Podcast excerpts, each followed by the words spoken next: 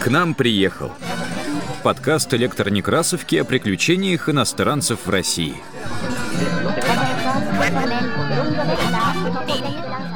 Привет. Это подкаст «К нам приехал», в котором мы читаем свидетельства иностранцев о России разных лет и эпох. У микрофона Елена Колесникова.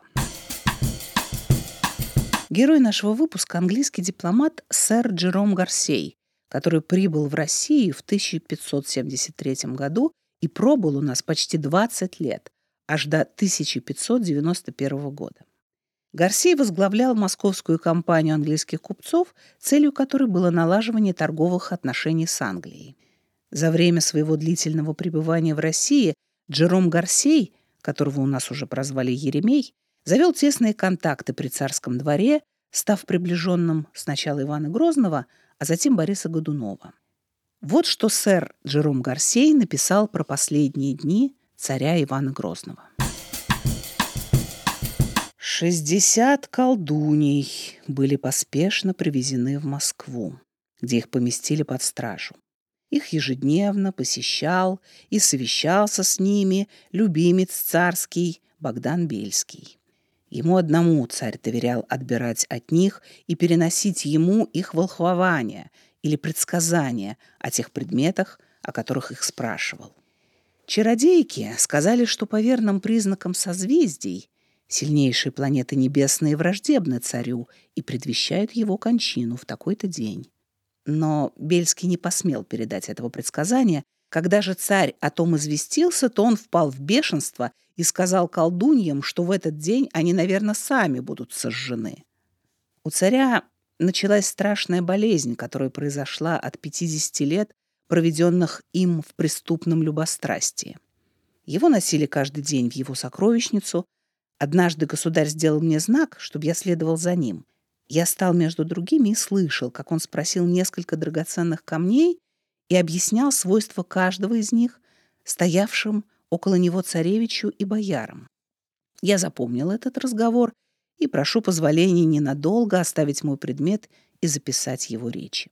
«Все вы знаете, — начал царь, — великое и сокровенное свойство магнита.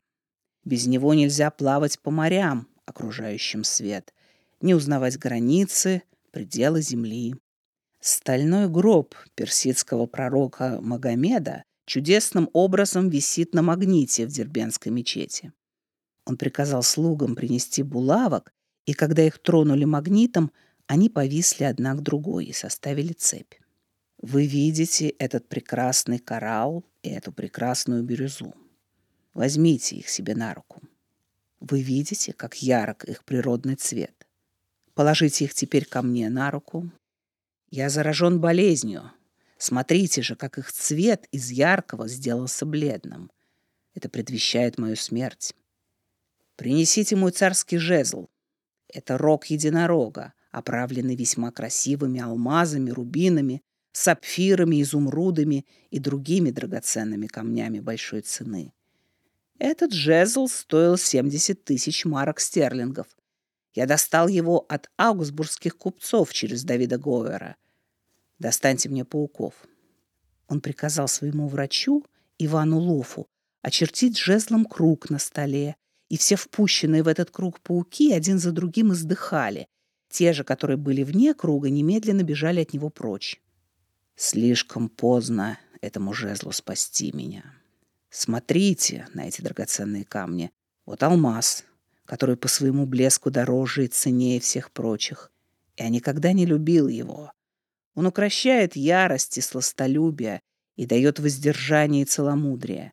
Малейшая частица его, истолченная в порошок и данная в питье, отравит лошадь, а тем более человека. Указывая на рубин. О, этот камень врачует сердце, мозг, силу и память человека, очищает сгущенную и испорченную кровь, потом на изумруд.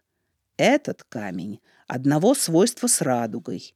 Он не терпит нечистоты. Испытайте его. Он лопается при удовлетворении преступных похотей. Я очень люблю сапфир.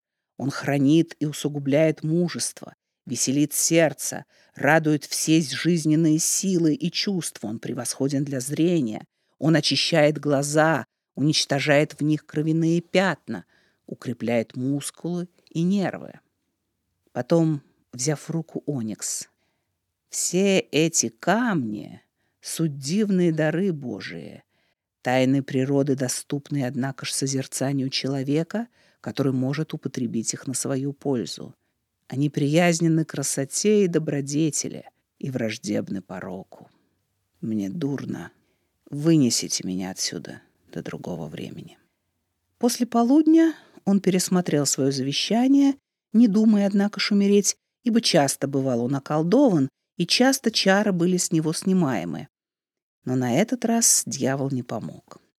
Царь приказал начальнику своей аптеки и своим врачам приготовить ванну, заботился о предзнаменованиях созвездий и опять послал своего любимца к чародейкам узнать об их вычислениях. Бельский пришел к ним и сказал, что царь их велит живьем зарыть в землю или сжечь за их обманы и ложные предсказания, что назначенный ими день настал и что царь так здоров, как когда-либо был. «Боярин, не гневайся, ты же знаешь, что день начинается с восходом и кончается закатом солнца». Бельский поспешно возвратился к царю, который готовился к ванне. Около третьего часа дня царь вошел в ванну, почувствовал облегчение и по своему обыкновению забавлялся веселыми песнями. Около седьмого часа он вышел из ванны, весьма освеженный. Его перенесли в другую комнату и посадили на постель.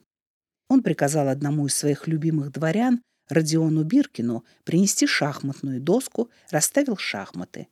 Около него стояли его главный любимец Бельский и Борис Федорович Годунов. На царе был распашной халат, рубашка, полотняные чулки, и вдруг он упал навзничь в обмороке. Поднялась большая суета, суматоха. Один бегал за водкой, другие в аптеку за ноготковой розовой водой. За духовником послали, за лекарями. Между тем царь спустил дыхание и окоченел. Чтобы остановить суматоху, объявили, что есть надежда, что он очнется. Вышеупомянутый Богдан Бельский и Борис Федорович вышли на крыльцо, сопровождаемые боярами, коих внезапно собралось такое множество, что странно было смотреть.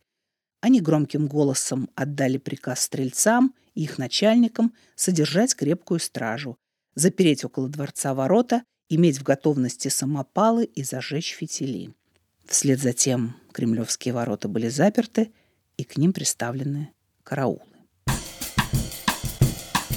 На электронекрасовке оцифрована книга «Путешествие в Московию» Джерома Гарсея, изданная в Москве в 1907 году. Это был подкаст «К нам приехал» о приключениях иностранцев в России. Над выпуском работали ведущая Елена Колесникова, редактор Илья Старков, звукорежиссеры Павел Рябинин и Олег Линов – Слушайте наш подкаст на удобных вам платформах. Ставьте оценки, не забывайте подписываться на нас в Фейсбуке, ВКонтакте и Телеграме. Так вы будете в курсе всех наших новостей.